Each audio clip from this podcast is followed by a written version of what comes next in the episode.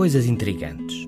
Será que sentir-me mais feliz é tão fácil como tentar sentir-me mais feliz? Investigação recente diz que sim.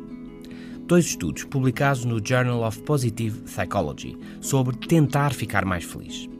No primeiro estudo, dois grupos de voluntários ouviram música alegre durante 12 minutos.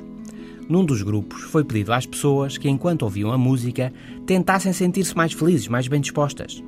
No final da experiência, este grupo registava de facto melhor disposição do que o grupo dos voluntários que ouviram apenas a música sem tentarem ficar mais felizes. Para a experiência funcionar, no entanto, a música tinha mesmo que ser positiva. Por exemplo, música pop, música de dança, festiva, etc. No segundo estudo, dois grupos de voluntários ouviram música positiva alegre durante duas semanas.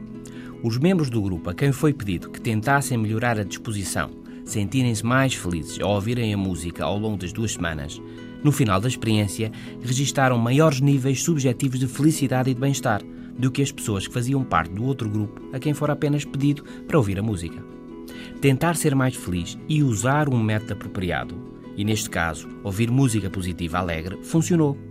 Esta investigação sugere que, pelo menos para alguns casos, tentar sentirmos mais felizes, mais realizados e com mais bem-estar pode ser o primeiro passo para de facto o conseguir. Sem tentar, não se consegue. É como ganhar o Totoloto. Nunca sai. Queixas o Manel. É um problema.